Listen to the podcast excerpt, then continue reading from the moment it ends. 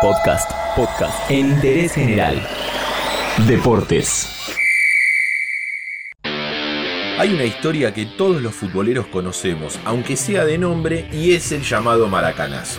A lo largo de los años se empezó a utilizar para diferentes motivos, más allá de lo futbolero, e incluso lo usan aquellos que no saben qué es. De esto, hablamos en Interés General. ¡Hago llorar a tu casa! ¡Esto es el maracanazo!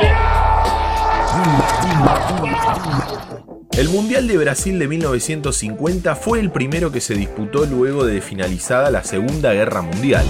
Durante 12 años no se jugaron, ya que el último había sido en Francia durante 1938. Durante la década del 40, para muchos historiadores, Argentina tuvo una gran camada de jugadores que no pudieron aprovecharse a nivel internacional por la falta de mundiales. Argentina hubiese llegado como gran candidata a ese mundial en el vecino país, pero no lo disputó. No, God, please, no. Las razones. Un conflicto en el fútbol local que derivó en la huelga de 1948, un enfrentamiento de la AFA con la Federación Brasileña y una sugerencia de no participar por parte del gobierno de Juan Domingo Perón. Volvamos a Brasil 50. Un mundial armado y desarrollado para que el local se quede con la copa. Todo dado. El formato de disputa era distinto a como se juega ahora. Para resumir, había cuatro grupos y los cuatro primeros clasificaban a una ronda final donde se enfrentaban todos contra todos y el que más puntos sumaba era el campeón. A la última fecha llegaron Brasil y Uruguay con posibilidades de ser campeones y se enfrentaban entre sí, por supuesto que Brasil llegaba como el candidato. Y acá empiezan a aparecer esas historias que con el tiempo se van transformando en mitos y leyendas. Dicen por ahí que el capitán uruguayo, Obdulio Varela, ese día patentó la famosa frase los de afuera son de palo. En parte, lanzada a los dirigentes que se conformaban con perder por poco y por otro lado, haciendo referencia a los 170.000 brasileños que colmaban el Maracaná, Así, Varela les habló a sus compañeros en el vestuario antes de salir a jugar la gran final. El partido empezó a las 3 de la tarde del domingo 16 de julio. El primer tiempo terminó 0 a 0 con el arquero uruguayo Roque Gastón Máspoli como figura.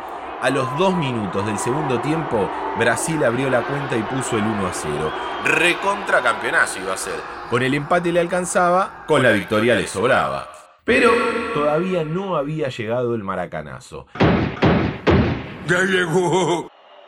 A los 21, Juan Esquiafino hizo el empate y cuando quedaban 11 minutos para que termine el partido, Alcide Gigia puso el 2 a 1 que iba a resultar definitivo. Las cosas del destino quisieron que Don Alcides muera de un paro cardíaco el 16 de julio de 2015, fecha en que se cumplían 65 años de ese partido. Fue tan grande el golpe para Brasil que después de ese partido a muchos integrantes de esa selección les cambió la vida y para mal. Moacir Barbosa, el arquero de aquel equipo, fue señalado como uno de los grandes responsables de la derrota. A partir de ahí, su vida se transformó en un infierno.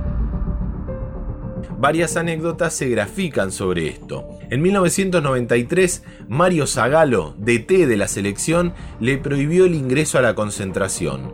Barbosa siempre contaba que una vez, en la fila de un supermercado, escuchó cómo una madre le decía a su hijo, este es el hombre que hizo llorar a todo Brasil. La pena máxima en Brasil son 30 años de cárcel, pero yo he estado pagando por algo de lo que ni siquiera soy responsable durante 50 años.